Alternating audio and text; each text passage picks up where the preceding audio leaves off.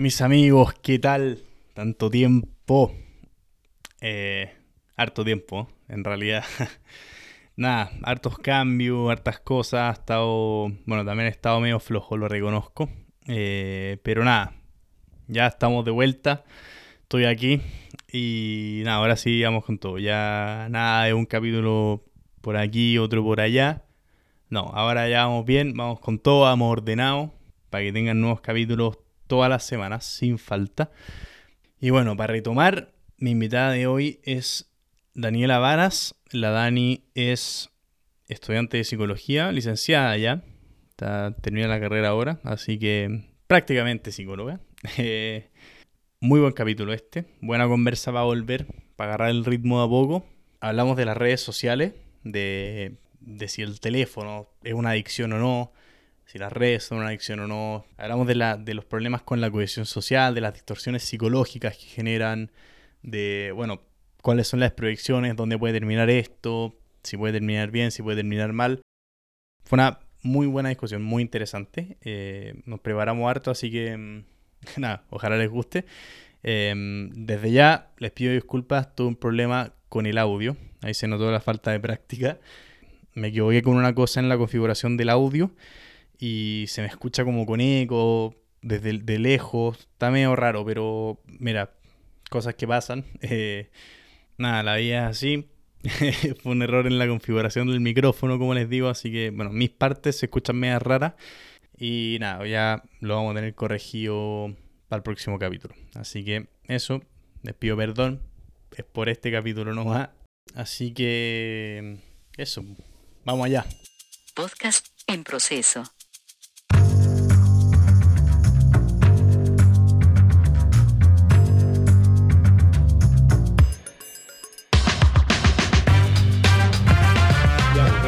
De eso vamos a hablar hoy día.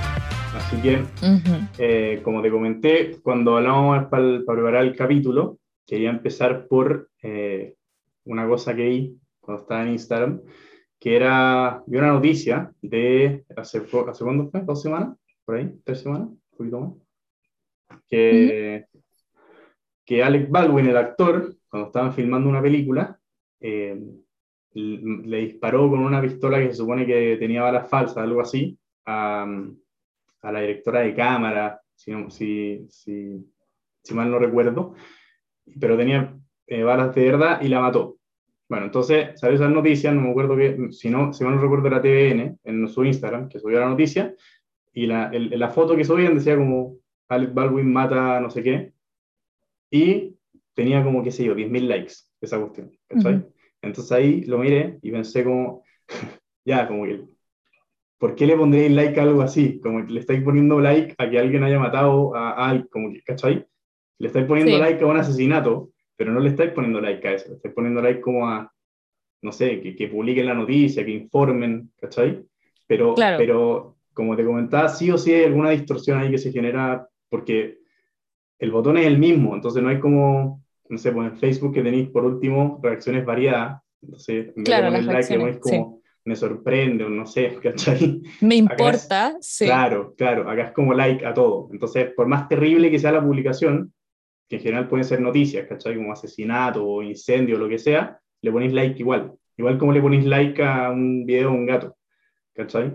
Entonces, algún tipo de, de, distorsión en, no sé a qué nivel ni siquiera, pero, pero en términos de, de juicio, ¿cachai? En términos de evaluar las cosas, eh, como que me, me, parecería raro que eso sea inocuo en términos psicológicos. Sí, sí, sí, te sigo mucho. De hecho, la, la otra vez comentando eh, o sumando a lo que tú estás contando, me puse a ver un documental en Netflix que se llama 100 respuestas a preguntas humanas o algo así. Y justo en un capítulo eh, te mostraban cómo tú en el fondo te ríes, y yo también, y probablemente tú igual, todos, nos reímos, por ejemplo, de, no sé, la caída chistosa, el accidente, no sé qué. Mira cómo se dio vuelta en la bicicleta. Mm. Y después la misma gente investigó cómo quedaron estas personas y efectivamente muchas personas, eh, no sé, tuvieron algún impacto en la cabeza súper fuerte o se fracturaron algo. Y, y, tú cuando ves el video te ríes, te ríes. Entonces, yo creo, eh, mirándolo más como desde la psicología, eh, que hay, un proceso como de desensibilización de las personas con las redes sociales, ¿ya? Entonces, por ejemplo, el tema del, de los reels que ahora se pusieron en Instagram, eh, es muy interesante el paso que tú dices de, de poder ver eh, cómo un tren casi mata a una señora en París y después hacerle el dedito y ver a, al gatito en Tailandia, mm, ¿me entiendes? Entonces, creo que, que, sí ha habido como, como un tema de, de que nos hemos vuelto menos humanos, ¿sí? Y como que las redes sociales han favorecido a que, a que ya ni nos inmutemos y que, y que, bueno, es la noticia del día y, si, por ejemplo, yo sigo algunos, no sé nombres, pero, pero como canales súper importantes y, y, ya el accidente ya no, no, es tanto el impacto, ni el parricidio, ni, o sea, es, es la noticia del día. Mm.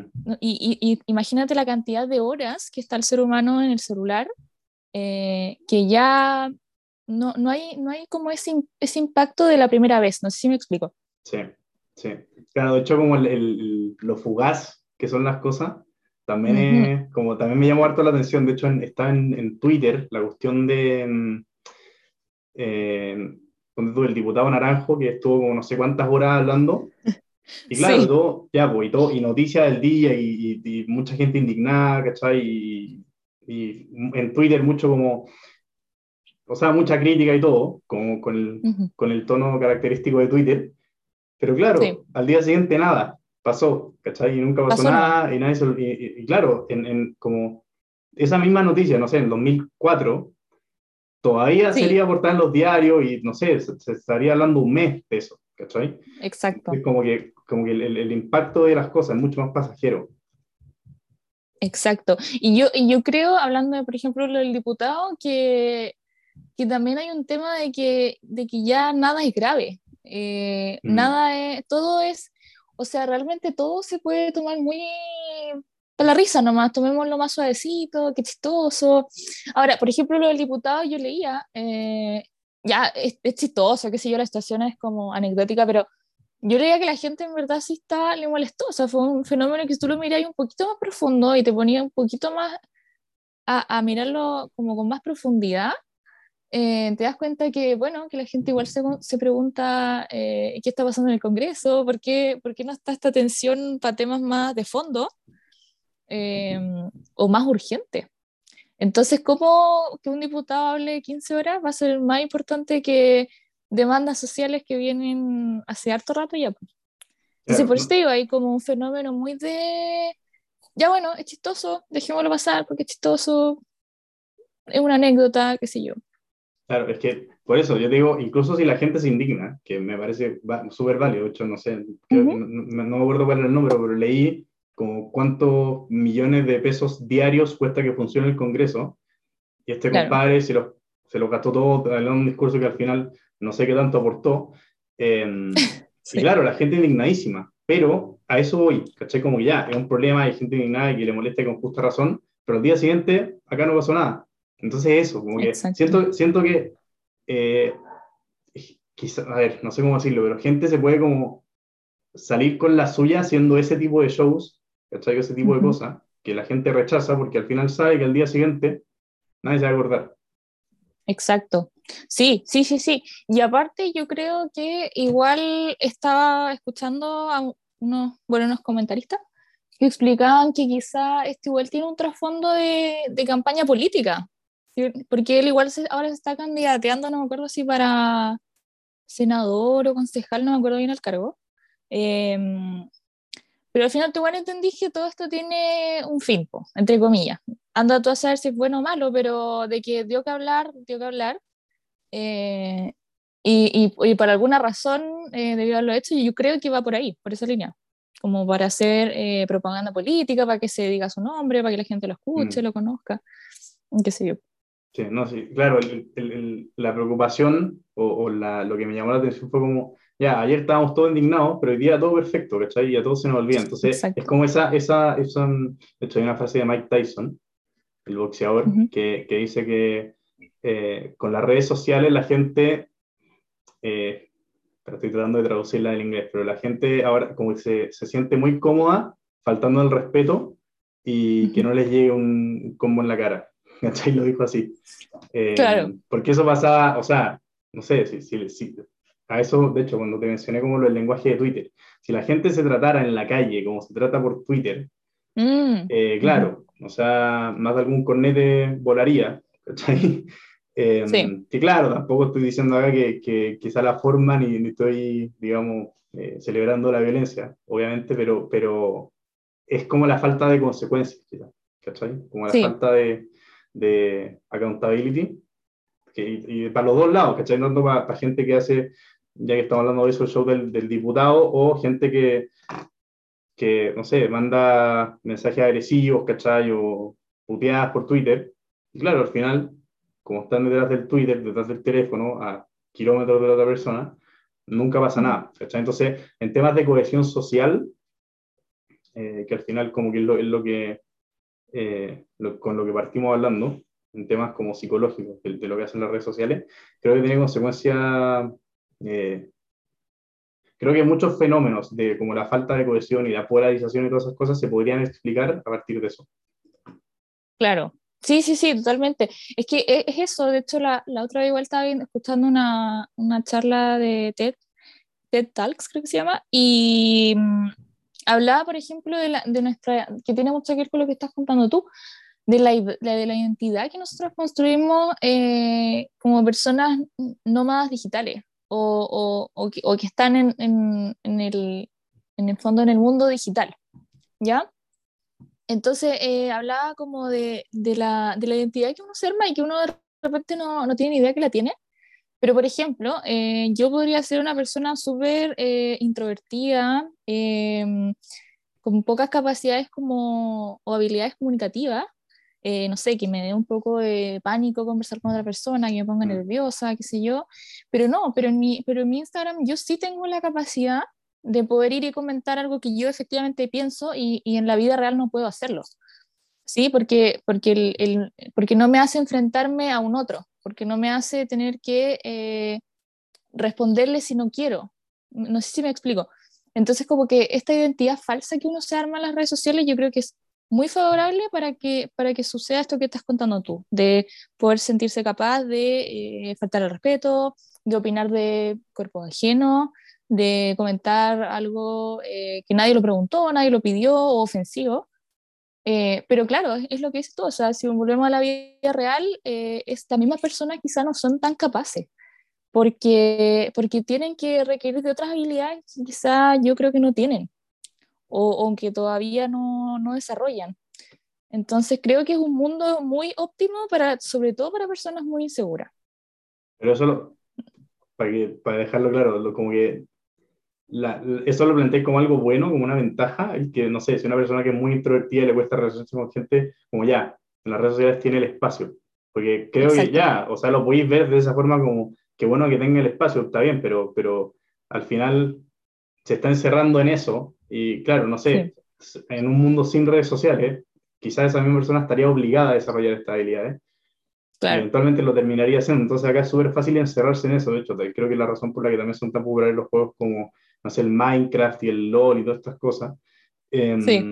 Que al final como que son, yo no, no lo he jugado nunca, ¿cachai? Pero he visto un par de, de charlas y todo que al final lo que explican es que em, son mundos en los que tú tenías el control de todas las variables. Entonces, si así tal cosa, va a pasar esto. Como que es súper fácil Ujú. eh, la asociación em, causa-consecuencia. como predictiva, sí, Claro, y, y em, claro, las cosas son, o sea, uno tiene el control sobre el 100% de las cosas, entonces desde ese punto de vista es muy atractivo ese mundo, Inme- Sí. y como sumergirse en ese mundo, en un mundo en que todo está bajo tu control, y en que si así la- lo que tenéis que hacer o así el objetivo que tenga el juego, vaya, no sé, ganar el juego, no sé, no sé cómo funcionan, pero, ¿cachai? Va a Sí. llegar al objetivo.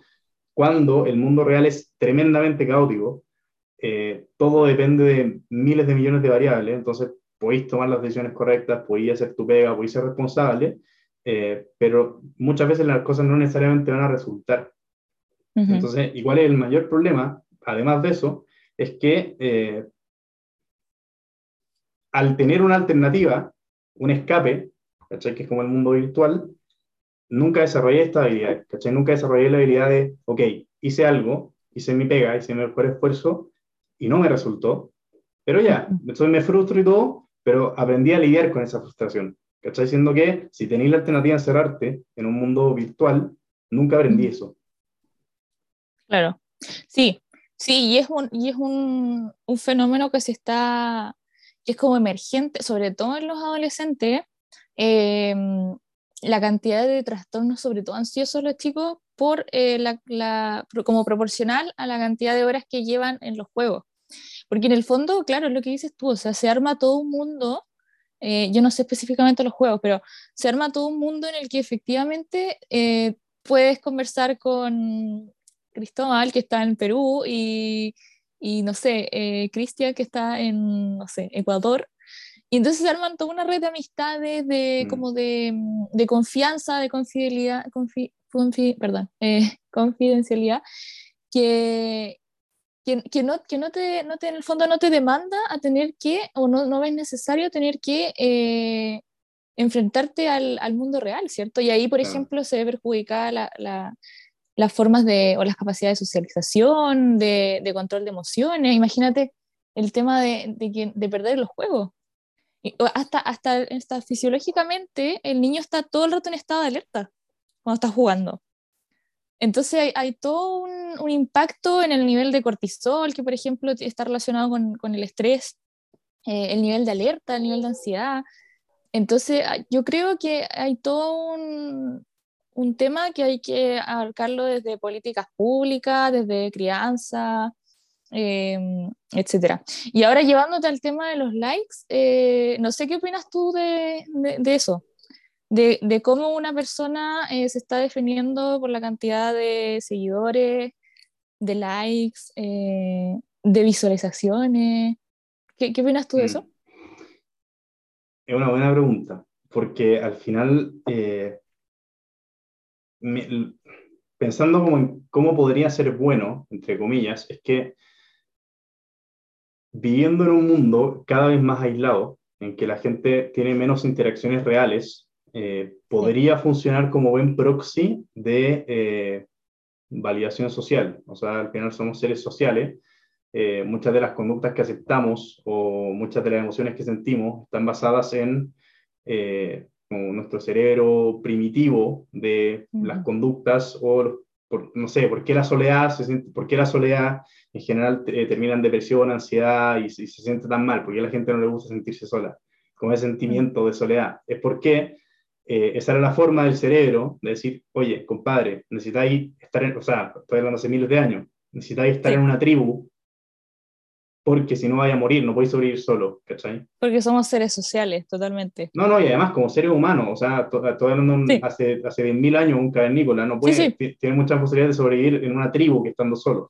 Entonces, Claro. eh, muchas, muchas de las reacciones hormonales o muchas de las reacciones, de, las reacciones bueno, psicológicas es lo mismo al final, eh, están reguladas por eso. Entonces, claro, en un mundo donde, donde ya no es necesario estar en grupo para sobrevivir, pero todavía sentimos estas emociones y están asociadas a ciertos estados de ánimo, eh, podría servir como buen proxy en torno a, eh, ok, lo que estoy haciendo, ¿está bien o está mal? ¿Es socialmente aceptable o no?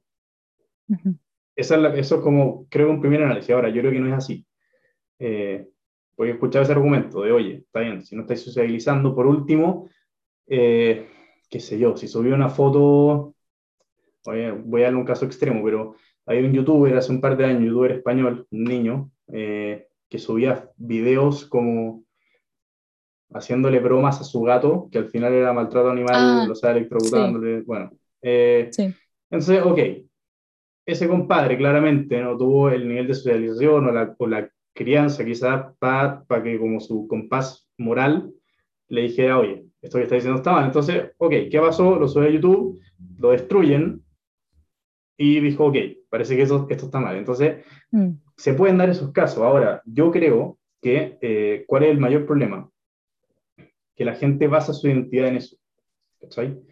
Eh, entonces, bueno, razón, me estoy yendo un poco por las ramas, pero estoy tratando de, estoy tratando de llegar a la idea central. sigo, es- estoy te estoy siguiendo. a- eh, al final, eh, por, por ejemplo, ¿por qué hoy día estamos tan, para ir aterrizando la idea, ¿por qué hoy día estamos tan polarizados políticamente? ¿Cachai? ¿Por qué hoy día la gente es tan sensible a opiniones y existen los safe spaces, que podemos hablar de eso también, pero, pero yo soy muy, estoy muy en contra de esas cosas?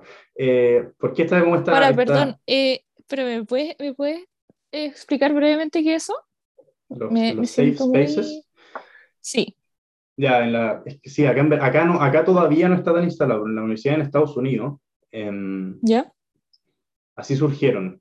Eh, cuando iban, sí, en torno al 2010. Cuando- justo, de hecho, justo cuando la generación de los millennials pasó a, la, pasó a las universidades, ahí se empezó a dar toda esta cuestión. ¿Ya? Que, bueno, casualmente, ¿por qué te lo menciono? Porque también fueron la primera generación que, que, que se, que, se desarrolló y se crió con Internet y ¿cachai? Dispositivo y todo. Entonces, Exacto. bueno, ¿qué pasó? Que eh, producto de todo lo que hemos estado hablando, ¿cachai? De la, de la incapacidad de, de lidiar con situaciones de la vida real y, y de desarrollar ciertas cosas y, eh, bueno, todo lo que hemos hablado, eh, Ujú. empezaron a, eh, por ejemplo, cuando llegaban un expositor a una universidad, eh, que, no sé, hablaba de un tema o era una corriente política o lo que sea, que a la mayoría de los alumnos no le gustaba, pero la universidad lo invitaba a un debate, qué sé yo. eh, Bueno, de hecho, dato curioso, eh, hay un gráfico muy interesante que muestra como la- los, los intentos de cancelación por parte de estudiantes a expositores en universidades en Estados Unidos, y justamente desde el 2010, al- creo desde el 2009 al 2015 subió como un 400%. Eh, Ah, Sí, ya, Ah, va, por ahí, va por ahí, como la cultura de la cancelación. No, no, no, no. Ya. Entonces, ¿qué pasó? Que, bueno, muchos muchos estudiantes alegaban que se sentían como violentados y afectados personalmente porque el expositor tenía una postura política que no era la de ellos o qué sé yo. Entonces empezaron a crear estos safe spaces, que eran lugares en los que no se puede hablar de ciertas cosas. Eh, hay temas que no se pueden tratar. De hecho, a muchos profesores los acusaban con, los como con, la- con los comités directivos de la, uni- de las universidades, porque, no sé, en derecho, en los, los que estudian derecho, ¿cachai? Tienen que estudiar como el tema de las violaciones y cómo se ven esos casos y todo. Sí. Obviamente, para ser, uno, o sea, para ser abogados tienen que saber eso. Entonces, bueno, a los profesores ya no los dejaban ni pasar esos temas en las clases, ¿cachai? Entonces, porque obvio, hay gente que se puede sentir violentada, pasaba a llevar o tuvo una experiencia o qué sé yo. Bueno, la cosa es que eh, así surgieron estos safe spaces, que son estos lugares donde no se pueden hablar ciertas cosas, donde no puede entrar gente con ciertas visiones políticas o cierta, Mm. ¿cachai? Eh, ciertos orígenes también. Entonces, bueno, esos son los safe spaces. Ya. Eh, Perfecto. se me fue el hilo. ¿De qué estaba hablando yo? No, a mí también se me fue. Em, Ah, ya, espérame, ya, ya, ya me acordé, ya me acordé, ya me acordé. Lo, de la- Ya. ya, por lo de los likes y validarse por los likes. Ya, Sí. ¿por, qué, por qué mencioné eso? Porque al final, eh, ¿qué pasa hoy día con las redes sociales, la adicción a los teléfonos y todo? Em, de hecho, que creo, ah, eh, pregunta pendiente para cuando termine esto. Em, ¿Hasta qué punto, como se puede, o sea, qué falta para llamar el estar ocho horas ante el teléfono como una adicción como clínica? ¿Cachai? Eh, ya, ya, eso, la dejo, la dejo abierta para, termine. la dejamos. Ya, perfecto. Eh, ya, entonces, ¿qué pasa? Que an- ante eso, ante ese escenario que la gente está todo el día pegada al teléfono, ya no se desarrollan otras cosas, que es lo que veníamos hablando. O sea, antes, eh, tu identidad en qué se basaba. ¿Cachai? Tú eras Daniela, eh, no sé, la que tocaba guitarra, o la que le gustaba hacer deporte, o la que le gustaba leer, o era buena para, no sé, para el ajedrez, lo que sea. Pero en el fondo, Sí. la cosa es que tu identidad, de- tu imagen de ti mismo, no se basaba solo en tus opiniones. ¿cachai? no, se basaba, no se basaba solo en tus opiniones y en la imagen que queréis proyectar, sino que habían otras cosas. Tenéis tus habilidades, tenéis intereses, los exploráis, los desarrolláis, ¿cachai? Te hacéis bueno en algunas cosas eh, que te interesaban, etcétera, pero tenéis eh, eso, tenéis como variedad, y había, habían, tu identidad era más amplia que tus opiniones. Entonces, ¿qué pasa hoy Ujú. día? Que eso se perdió, ¿cachai? Entonces, como hoy día estamos todo el día en el teléfono, todo el día en Twitter, en Instagram, comparando quién, no sé, pues, ¿cachai? En, en Instagram subiendo quién sube la foto más bonita, quién tiene más likes, y justamente esta competencia de popularidad, ¿Quién tiene la mejor vida? Claro, eso, eso, esa, Sí. esa es, la, esa es la competencia. O sea, quien aparenta Ajá. tener mejor vida. Exacto. Entonces, cuan- como, como ahora se basa en eso, la identidad de las personas, cuántos likes tengo en Instagram y cuánta gente le pone like a mi opinión política o social o lo que sea, eh, ¿qué pasa con eso al final? Que, eh, eh, creo que esa es la causa al final, del los- tema de los likes y todo. eh, y lo que me preocupa, lo que me preocupa a mí es eh, que la, como la gran causa de la disociación social que tenemos es esa, ¿cachai? El tema de la polarización, el tema de que ya eh, nadie se, como que, la, la cohesión al final, que al final es clave, ¿cachai? Es clave para, poder vivir, para poder desarrollarse como, como personas y como sociedad. Es demasiado La buena importante. convivencia. La buena Ujú. convivencia, ¿cachai? Y creo que, lo que a lo que ha llevado esta como adicción a los likes eh, es eso, es la pérdida de eso, y creo que puede tener, está teniendo consecuencias terribles, eh, pero yo la veo, no, como que no veo por dónde se puede corregir la cosa, ¿cachai? Sientes que ya está muy, muy, muy masificado y que casi que se nos está saliendo las- de las manos. Sí, y, y- y siento que como gente que, gente o sectores que, que tradicionalmente dirían como, oye, calma, ¿cachai? Ujú. eh, como pongámosle, no pongámosle límite, pero, pero esto está mal, como esto, esto. esto es un problema, ¿cachai? Ajá. Oye, esto es un problema, eh, no lo están haciendo porque creo que todos caímos en el mismo jueguito, ¿cachai? Y, y- me- Ahora, Dale. perdón por interrumpirte, no, no, pero por favor. Llevo 10 poniéndonos, minutos hablando, sí. poniéndonos No, está súper bien. Poniéndonos medios conspiranoicos, eh, no sé si conspiranoicos, ojo, porque yo le encuentro bastante harto sentido. ¿Tú crees eh, genuinamente que esto es eh, un fenómeno social que está surgiendo por la modernidad, por la globalización? ¿O habrá un trasfondo mucho más eh, grande de, de personas con, eh, no sé si poder, pero con harta influencia en, en el mundo? Que, que- y esa es la, la gran pregunta, porque yo per- personalmente no creo que todo lo que estamos hablando ahora sea algo que genuinamente o espontáneamente surgió o por evolución o porque el mundo va a cambiar. No sé, me hace ruido y de hecho cuando sé que los dos vimos el mismo documental, eh, el dilema, bueno, voy a aprovechar de contextualizar, Mm, el dilema de las redes sociales, donde entrevistan a, a ex eh, empleadores o empleados de, perdón, empleados en realidad, de, de Facebook, de Google, no me acuerdo qué otra, qué otra, eh, qué otra plataforma, pero, pero ellos cuentan que, que, que no hay, o sea, que nada es al azar.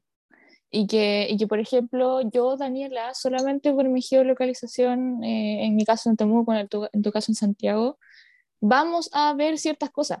Ya, si a, a mí me gusta la música, si a mí me gusta eh, los instrumentos, eh, cómo, cómo el, el- el mismo sistema te prepara para que estés ahí, ¿ya? Para que no te desconectes, para que ojalá no puedas hablar con el otro y estés en mi, en mi aplicación. Y por ejemplo, la otra vez igual leí una pregunta súper interesante que, que la encontré fabulosa, porque claro, a mí descargarme Facebook o descargarme Twitter o, qué sé yo, no me cuesta nada. Y la gente dice, chuta, esta gente en realidad está financiando por, los anuncios, por la publicidad, pero es raro, o sea, es- o en la vida nada es gratis. No sé si me explico. Entonces, eh, ¿cuál es el costo real que estamos pagando por descargarnos Facebook, por descargarnos Instagram, que para nosotros, entre comillas, genuinamente es gratis? Pero realmente esta gente, Mark Zuckerberg, o, o no me acuerdo cómo se llama el de, el de Twitter, no sé si me puedes ayudar, me olvidó el nombre.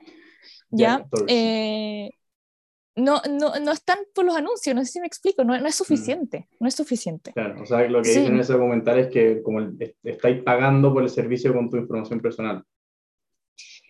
Claro, o, o, o porque en el fondo, eh, mientras más personas estén en la aplicación eh, metidas, eh, para ellos es ma- mayor ganancia. Mientras la gente cambie su forma de, de vivir, de pensar, eh, siento que estos grupos se ven de una u otra manera favorecidos. ¿Cachai? O sea, a Mm. Mark Zuckerberg no le conviene que yo apague mi celular todo el día y me ponga a aprender a cómo, estoy yendo a un extremo, a cómo cultivar mi alimento, no sé, ¿cachai? Como que yo sí creo que hay un trasfondo que es muy, eh, político quizá, eh, social, no, no, no, económico, qué sé yo, pero eh, hasta, hasta el, el, dueño de Netflix, me imagino lo mismo. Él decía como, yo voy a, crear toda la cantidad de cosas que yo tenga o que modificar o crear en mi, en mi empresa para que ustedes estén todo el día o la mayor parte de su día viendo Netflix, cueste lo que cueste. Entonces, no sé, no, no, no creo mucho en esta onda de que esto haya sido chuta, no, así una nueva generación, los celulares nos acompañan, la tecnología está avanzando, así nomás fue. Yo creo que hay un trasfondo mucho más eh, profundo que nosotros no, no, lo estamos viendo. Mm. Hay, una, hay una, pregunta en la economía, bueno, que en realidad es como media filosófica, pero, pero, pero se estudia como desde el punto de vista económico, que es básicamente eh, cómo, cómo, se entiende el mercado, es que al final la, la, la oferta determina la demanda. O sea, va a decir, si hay, o sea, perdón, al revés, la demanda determina la oferta. Si hay demanda por algo, va a llegar alguien a satisfacer esa, esa necesidad. Sí. Si la gente quiere comer papa, va a llegar un compadre, va a poner una, una, una plantación de papa y va a vender papa. Pero si la gente no quiere papa, eso no va a pasar. Ahora, hay, hay un, lo voy a poner en la, en la, descripción del capítulo porque se me fue el nombre, pero es bien interesante. Eh, hay un economista que, que, plantea que es al revés, que es la oferta la que determina la demanda. ¿Y por qué te, por qué te menciono esto? Porque, como tú lo estás viendo, es decir, ok, es súper fácil ver quizás em, los celulares y la conexión y el internet y todo, como decir, la gente tiene eh, necesidad de conectarse, de, eh, no sé, conservar amistades con las que ya no hay en el mismo lugar, eh, salvar a sus familiares, etc. Entonces es súper fácil decir, ok, hay una, hay una demanda por estas cosas, por conexión más rápida, por poder, no sé, eh, hacer trámites más rápido, por no tener que ir a un solo clic, sí. exacto, hay una, por la inmediatez, claro, hay una demanda por estas cosas, entonces, bueno, sale la oferta y la satisface. Pero claro, ¿y por qué planteo esa pregunta? Porque, porque justamente el tema, del, el tema de, de que en todas estas empresas, y esto no es una teoría conspirativa, esto se sabe, ¿cachai? Que, que hayan expertos, hayan como departamentos enteros de psicólogos y, expertos en, neurociencia, tratando de hacer estas cuestiones lo más activas posible. Eh, claro, se presta para decir, em, creo que la pregunta que está haciendo se reduce a, ¿hay algo más que interese económico? Porque claramente creo que la, creo que es la respuesta más fácil. Estos que quieren ganar plata. ¿cachai? Quieren ganar plata mientras más rato vengan ahí. Y, y ¿sabéis qué? Más dependientes te hagan de eso. Esa es la cosa. Eso. Esa es la cosa, ¿cachai? Porque mientras más rato vengan en el celular, que es, lo que comentó un poco antes, mientras más rato vengan en el celular, eh, menos rato tenéis para desarrollarte tú como ser humano, para desarrollar, para desarrollar habilidades blandas, para desarrollar otras habilidades, para estudiar incluso, para aprender. Eh, entonces estás así cada vez más incompetente. ¿Cachai? Y la te voy, te, voy a, te voy, a, lanzar un, perdón que te interrumpa, te voy a lanzar un dato para que puedas continuar súper eh, acorde al tema que cuando nosotros recibimos un like, generamos la misma cantidad de dopamina en nuestro cerebro que cuando consumimos, por ejemplo, eh, algún tipo de droga. Es, la, es la misma, el mismo tipo de reacción eh, que nosotros tenemos cuando consumimos, consumimos algún tipo de eh, como sustancia que nos produce adicción. Entonces, a nivel eh, neuronal y de neurotransmisores, estamos haciendo pero exactamente lo mismo con nuestro cerebro. Entonces el cerebro dice, chuta, me encantó esto, me encantó la dopamina, quiero más, quiero más likes, quiero más, más, más, más, más. Y entonces cada vez uno va queriendo más y, y ya los 10 likes, ya estuvo bien, después, no, no, no, con 30 estoy mejor, si los 100 seguidores estaban bien, no, quiero llegar a los eh, 1000 seguidores y mm. así. Entonces es un fenómeno muy relacionado con las adicciones y que orgánicamente es muy similar. Eh, ahora puedes decir. no, es que eso, eso te iba a preguntar, de hecho, como, claro, como yo, te puedo decir lo que pienso de los likes, pero, pero de cosas que he escuchado y todo, pero yo como psicológicamente, claro, si, si resulta ser como una adicción y como genera los mismos eh, mecanismos en el cerebro, eh, ¿qué consecuencias tiene eso incluso a largo plazo? ¿Cachai? Como, eh, porque creo que todavía no vemos una persona, porque claro, no, creo que la, la, primera generación que nació con esta cuestión eh, fue la que nació, claro, en torno al 95, ¿cachai? Que nuestra generación, o sea, los, los, los Sí. centennials, básicamente, que es la primera generación como que, que del día uno de su vida tuvieron internet. Entonces, Exacto. Exacto. como, psicológicamente, ¿qué efectos tendrá esto después en una persona de 60 años o de 50 años? Ujú. que, porque todavía no, no- ¿cachai? Todavía no llegamos a eso. Pero cuando esa Sí. sea la gente que, esa sea la gente que esté, no sé, eh, que esté en los gobiernos, ¿cachai? Que esté eh, en las empresas, cuando esa sea la gente a cargo del mundo, entre comillas, eh, que esté tomando las decisiones importantes, ¿qué va a pasar ahí? ¿Cachai? Si tenía gente incompetente, que al final es eso, tenía gente incompetente, tenía gente adicta, Claro, muy poco conectada con la realidad.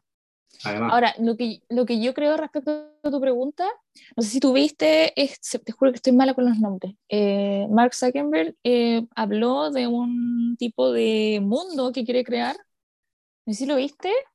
Voy a, met- voy a, met- la fallar meta. ¿no? La nueva...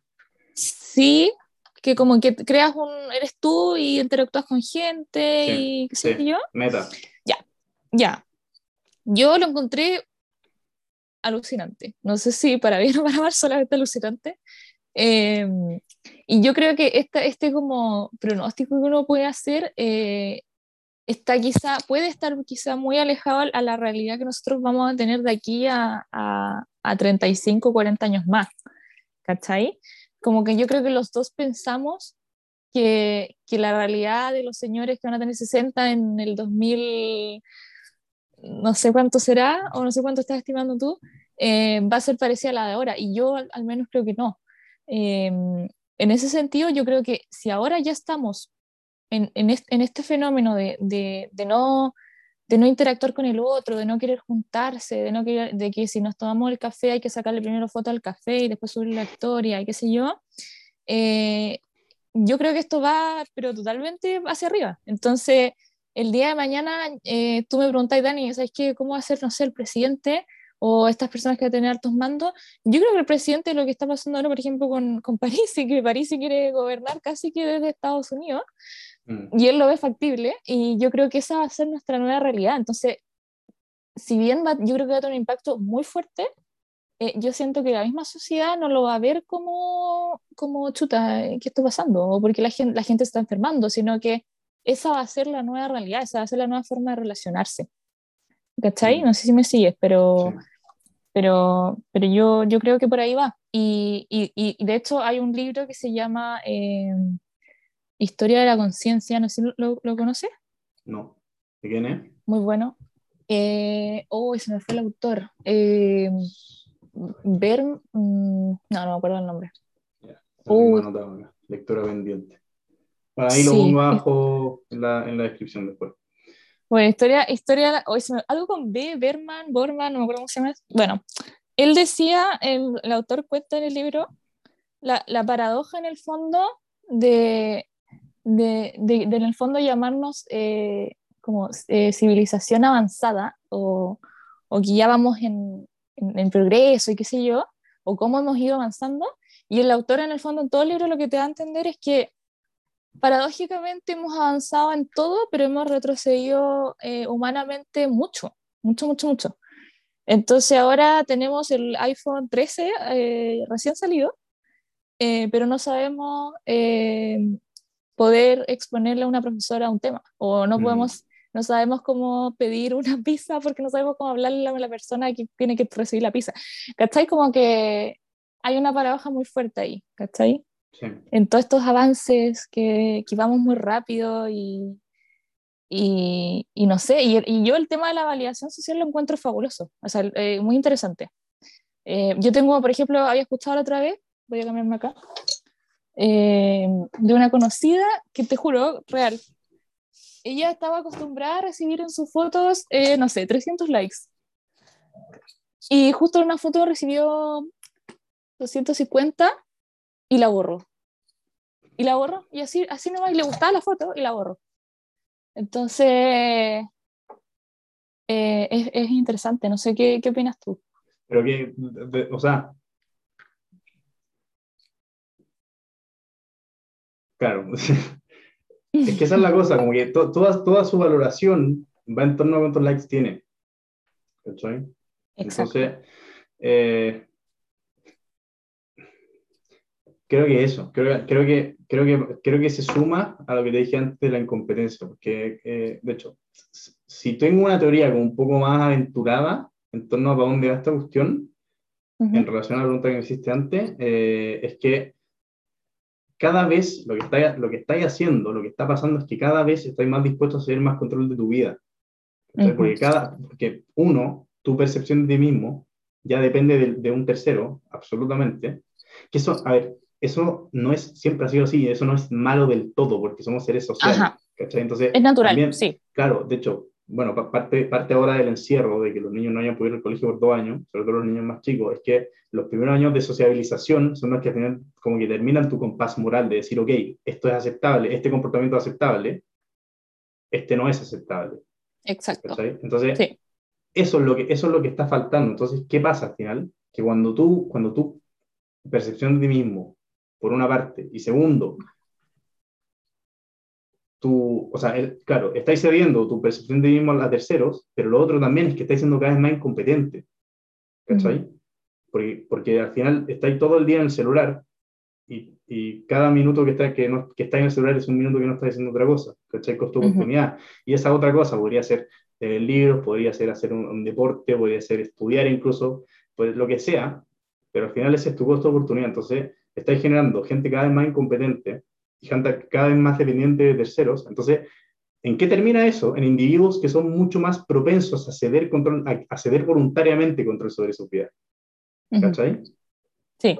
Y eso, yo lo, eso, es, eso me preocupa bastante, eso porque creo que ya se está manifestando en varias partes. Ese fenómeno creo que es muy preocupante. ¿Cómo en, qué, en, qué, ¿En qué lo has visto tú? Eh, ¿Como reflejado? ¿Ahora? En el, o sea, el, el, después de la Segunda Guerra Mundial, en general, a muy grande rasgo, eh, no, un poquito después en realidad, después de la caída del muro de Berlín, el, el estatismo, el, el, poder, el control centralizado casi absoluto del Estado, fue en decadencia en la, en, la, en, la, en la opinión pública, en la mente de las personas. Eh, como que, bueno, al final la, la, Guerra Fría, entre comillas, la ganó Estados Unidos. Entonces, obviamente, se impuso un modelo, de, de un modelo cultural que celebra al mm. individuo, o sea, sí. eh, más, que, más que al colectivo, más que al Estado como controlador de las personas. Y eso, mm. al final, todas las democracias liberales eh, modernas, eh, todos los países que han prosperado, de una u otra forma, en mayor o menor grado, pero se han basado en que tú primero eres una persona y después eres parte de un, de un ente colectivo. ¿sí? O sea, de hecho, por eso las constituciones de todas las democracias liberales garantizan al final los derechos del individuo. O sea, no, mm. no porque sea conveniente para el resto voy a pasar a llevar tus derechos. Exacto. Eh, tus derechos humanos. De hecho, esa, esa, es la gracia de los derechos humanos. Entonces, esa es una idea que al fin, ¿en qué se basa? O, digamos, ¿cuál es, ¿cuál es el precio que tiene? El precio que tiene eh, el tú poder determinar tu propia vida es que al final eh, estás obligado a hacer ciertas cosas, estás obligado a forzarte, estás obligado a eh, desarrollarte a ti mismo como persona, porque tu vida depende de ti. No hay nadie, digamos, nadie está moviéndote lo, nadie te tiene amarrado con, como los títeres y te está moviendo y sí. está controlando tus decisiones. O sea, tú tenés que tomar buenas decisiones, tenés que asumir los costos de tus malas decisiones, eh, pero tú tienes que desarrollarte, eso implica desde todo, desarrollar habilidades, desarrollarte a ti mismo, desarrollar tu carácter, eh, saber Exacto. sociabilizar, ser, ser, poder ser un ser aceptable dentro de una sociedad. Mm. Eh, pero eso es difícil. ¿cachai? Ya sabemos que sobre todo nuestra generación tiene una aversión por, muy fuerte por el esfuerzo, eh, y eso también es otra, otra consecuencia que ha tenido. Eh, entonces, ¿qué pasa con eso? Que al final si, si, yo me siento cada vez más incompetente y siento que un tercero puede tomar mejores decisiones que yo para mí mismo, uh -huh. obviamente eso, eso eh, se manifiesta en, oye, toma, toma mi vida y haz lo que queráis con ella. Haz lo que quieras, claro. claro. Porque yo sí. no tengo la habilidad, nunca la desarrollé. Entonces, y claro, si, si, yo entiendo que en primera instancia eso puede, eh, podría resultar en una oferta atractiva, ¿cachai? Que renuncio a mi yo como individuo, pero no tengo que hacer nada. ¿cachai? No tengo que tomar sí. decisión, listo. Eh, pero creo que eso va absolutamente contra, contra la naturaleza humana. De hecho, creo que en muchas cosas, eh, el alejarse de eso eh, suele, suele terminar mal, ¿cachai? En temas de, en temas de, de, de, de, ti como persona. Y creo que también la, la, cantidad de depresión, de ansiedad, de enfermedades em, psicológicas o enfermedades de trastorno, no sé cómo se llaman, el nombre técnico, eh, pero, pero la cantidad de, de frustración y, y, de todo el, como el malestar que siente la gente hoy en día se debe a eso, como a creo, que la mayor forma de desarrollar el carácter y, de realmente lograr como esa plenitud y esa felicidad que se busca tanto, no es evitando la responsabilidad, no es como ya, me voy a dedicar a, a, salir y a carretear y a tomar toda la vida, ¿cachai? Porque claro, o sea, suena súper rico, ya, que no le gustaría carretear y tomar y no tener ninguna responsabilidad de hacer lo que querés, hacer lo que querís. Pero, pero no, no, es, no, es, sostenible. Más allá de no sostenible, no, eh, no, como, nuestra, nuestra, sí. Nunca vaya, nunca, vaya a nunca vaya a ser feliz, nunca vaya a encontrar la felicidad, la plenitud o, la, la, satisfacción contigo mismo en, ese camino, ¿cachai? Soy muy creyente de la idea de que, de que al final la, la, satisfacción contigo mismo eh, viene de abrazar la responsabilidad, ¿cachai? Ahora, eso, eso que, sí, eso que estás contando tú eh, está muy asociado a, a que el ser humano siempre, eh, bueno, por, yo creo que sí, puede ser por un tema de evolución en realidad. Antes nosotros teníamos que ir a, a cruzar el río y subir la montaña y bajarla y cazar nuestros peces, nuestros peces para comerlos. Ahora eh, tenemos que poner plata en la billetera o poner la tarjeta, ir al súper, listo, tenemos pescaditos. X. Mm. Entonces el ser humano ahora ya tenemos todo a mano. Entonces, a nivel cerebral, el cerebro disfruta mucho más lo que es instantáneo, a corto plazo, el camino, el camino corto. Entonces, esto que estás contando tú, eh, obviamente que el carrete va a ser un camino corto, obviamente que pasarlo bien una noche siempre va a ser el camino corto. Pero, pero el ser humano trata siempre de evitar los caminos largos, lo que tú estás contando tú, de, de empezar a nutrirse, de, de, empezar a crecer, de buscar formas de crecimiento, de mm, aprender. Todo eso requiere, requiere tiempo, requiere esfuerzo, requiere organización, requiere cansarse, requiere caer, después volver a levantarse. Em, entonces, esta, es, ¿es atractivo para el ser humano tomar el camino largo? Esa es la, esa es la pregunta. Yo, yo creo que por ahí también va, porque, porque en el fondo, claro, hay toda una generación que, que está, está, está como educada con las respuestas rápidas, con, con, con el fondo la satisfacción inmediata, ¿cachai? Es ahora. Mm. Y si no gano ahora, bueno, no, no fue nomás. No lo vamos a volver a intentar porque no. Entonces, no, no, sé, no sé si me sigues como, como que no, no estamos acostumbrados o perdimos el, el, querer tomar en los caminos largos.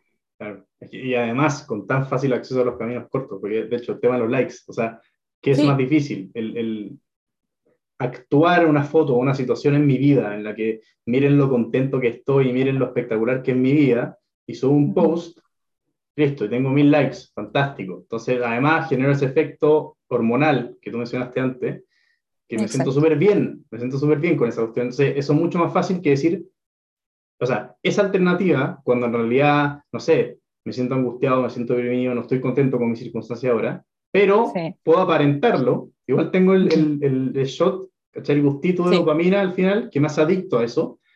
Mm. Esa es la alternativa uno. Y la alternativa dos es realmente construir una vida con la que te vayas a sentir satisfecho. Exacto. Y ese sería el camino largo. Claro, Exacto. Claro. Entonces, em, bueno, y, y, en, en, ese, en, ese, sentido te quería, te quería preguntar como el, lo, lo, que, la pregunta que dejé abierta al principio, como ¿qué, qué, qué falta o qué requisito no cumple esta cuestión para ser como para empezar a ser diagnosticada como, como adicción clínica. El tema de estar ocho horas, ocho, ocho horas al día en el celular, eh, porque claramente no, no, no, sé si, no sé qué tan normal es eso, o, y, el nivel de sobreestímulo que está generando en el cerebro, esa cuestión sí. imposible que no tenga ninguna consecuencia.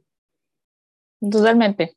Sí, a ver, yo creo, creo varias cosas con esa pregunta. Eh, de partida, nosotros, en los psicólogos, tenemos eh, como una Biblia, por así llamarlo, que se llama el DCM, que la última versión es el quinto. ¿Ya? En el, en el quinto se hizo una modificación eh, donde agregaron la adicción a los videojuegos. ¿Ya? Por lo que yo tengo entendido, eh, la adicción a, a, como a redes sociales en sí no está estipulada, ¿cachai? Pero yo pienso que es algo que sí va en camino. ¿Por qué te lo digo? Porque yo sé que, al, al menos en Chile no, no, he escuchado, pero sé que hay casos en Estados Unidos donde han eh, documentado eh, chicas que realmente tienen síndrome, o sea, como síntomas de abstinencia, ya que es lo que te, lo que te contaba yo de la droga. Mm. Como cuando le quitas el celular empiezan como a temblar, empiezan a sudar, eh, ¿cachai? Como que se, se desesperan. Y, y, es lo mismo que le pasa a un adicto cuando tú le, le quitas de una el, eh, algún tipo de droga. Ahí es donde yo creo que yo creo que se va a empezar a ratificar como adicción cuando, la gente, cuando los profesionales en realidad se den cuenta, porque cuando es una adicción, cuando en el fondo, a, a, pesar del tiempo que tú puedas leer en el libro, qué sé yo, que está bien, pero a mí, a mi criterio, creo que cuando, cuando es una adicción, cuando, cuando este estímulo o este consumo te empieza a perjudicar en tu, en tu vida personal. ¿Sí? Entonces, eh, si yo antes pasaba, yo Daniela puedo pasar ocho horas, pero sigo yendo a la U, pero sigo almorzando con mi familia, quizá no, ¿cierto? Como que no, no está tipificado como tal. Ahora, si yo empiezo a faltar a la universidad porque prefiero estar en Instagram, si yo empiezo a, almorzar en mi pieza con mi celular, porque prefiero estar en Instagram, porque prefiero eh, hacer un live, etcétera, si ya empieza a ser considerada adicción, si de repente se me pierde el celular y me empiezo a sentir mal físicamente y estoy desesperada y necesito uno al tiro, eso ya es un problema. Entonces, eh, yo creo que va a empezar a ser se va a empezar a hacer la tipificación cuando se empiecen a ver más casos de personas que realmente esto está eh, perjudicando, impactando en su vida diaria. Mm. Pero igual, es que claro, como, pensé en el concepto como adictos funcionales, al final es lo que, es lo que tendría, si al final, ok, voy a seguir yendo, la, si al final la gente puede seguir yendo al colegio y seguir, no sé, comiendo con su familia y todo, pero igual ya está perjudicando en cómo se relaciona con la gente, ya está, ya está perjudicando en, en, en, en cómo obtiene su validación, ¿cachai? entonces, al final es, es como que es súper ambiguo ese criterio. Eh, es delgada la línea, sí. Claro, entonces eh, ah, podría ser una, una, epidemia como de adictos funcionales, por decirlo de alguna forma.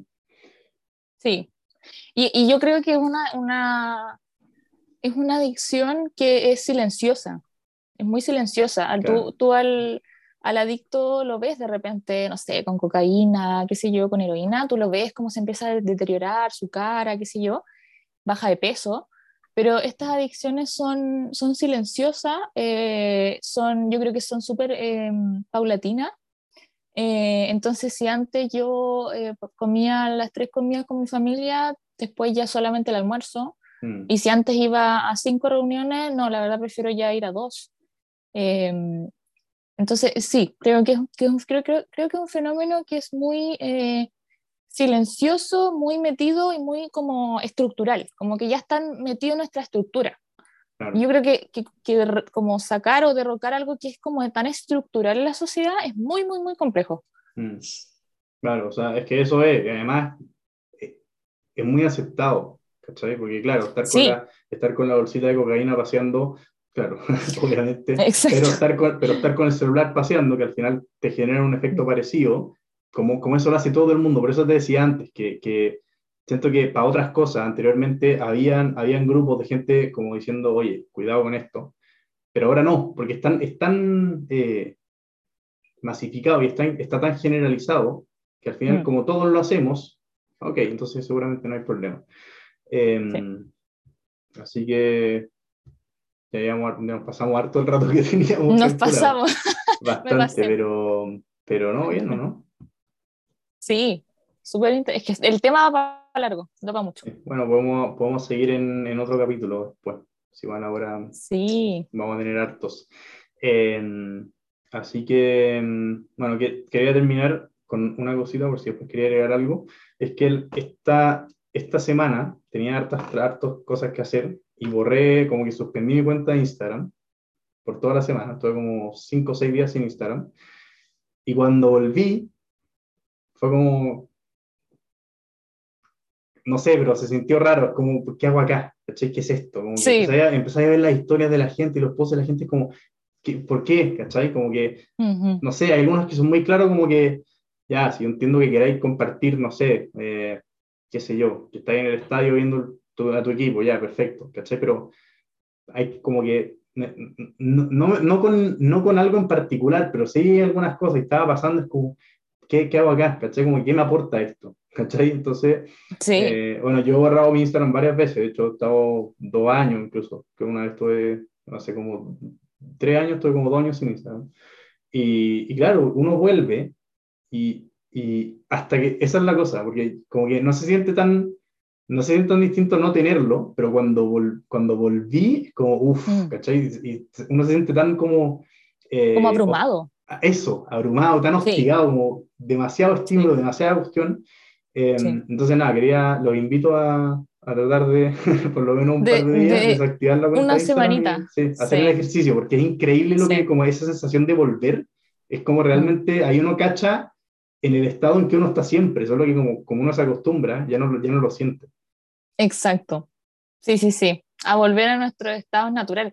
Que, que, baja, que baja mucho los niveles de, todo lo que te cuento yo, de, de que estamos con menos, menos alerta, con mm. menos ansiedad, mucho más tranquilo, disfrutar. O sea, es un tema de disfrutar almuerzo, comida con amigos, eh, sin preocuparte de tomar el celular, de sacar la foto, de subir la historia, ¿cachai? Como que mm. eres mucho más consciente de las actividades diarias y creo que tienes una percepción del tiempo mucho más eh, viva, ¿cachai? Mm. Mucho más presente, que es algo que las redes también nos quitan. Así que sí, buenísimo el, ejercicio. Así es. Así que bueno, en esa nota eh, lo dejamos hasta acá. Muchísimas gracias por venir. Gracias a este ti. Este primer capítulo. Eh, Lo súper bien. Todo bueno, ¿no? Todo re, re bueno. Todo simpático, me gustó. Así que mm, eso, pues. gracias y nos estamos viendo pronto nuevamente. Ya, pues, bacán. Hasta luego. Chao, que estés muy bien. Y ese fue el capítulo de hoy. Buena forma de retomar. Y nada, ya ahora vamos con todo. Em, nada, contarles que la Dani no solo fue la invitada de hoy, sino que va a ser la nueva integrante del podcast.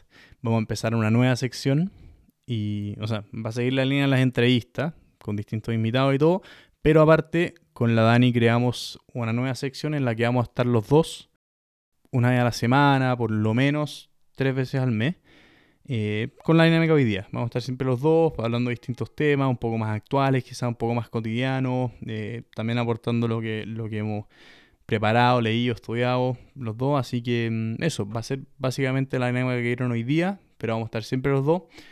Y eso, pues, para agregarle un poco más de variedad, para los que no solo quieren escuchar entrevistas, se viene bueno esto. Eh, llevamos harto tiempo armándolo, harto tiempo conversándolo, así que mm, nada, muy feliz de que por fin lo lancemos, así que nada, está bueno, está entretenido. Eso, pues ahí lo llevan, así que más que invitados, les voy a dejar el Instagram de la Dani en la descripción del capítulo para que vayan a seguirla. Y bueno, los links y todas las cosas de los libros y todo que mencionamos, para que el que quiera, que esté interesado, para que pueda investigar un poquito más. Así que eso, pues, que estén muy bien, muchísimo ánimo y vamos arriba que ya casi es viernes.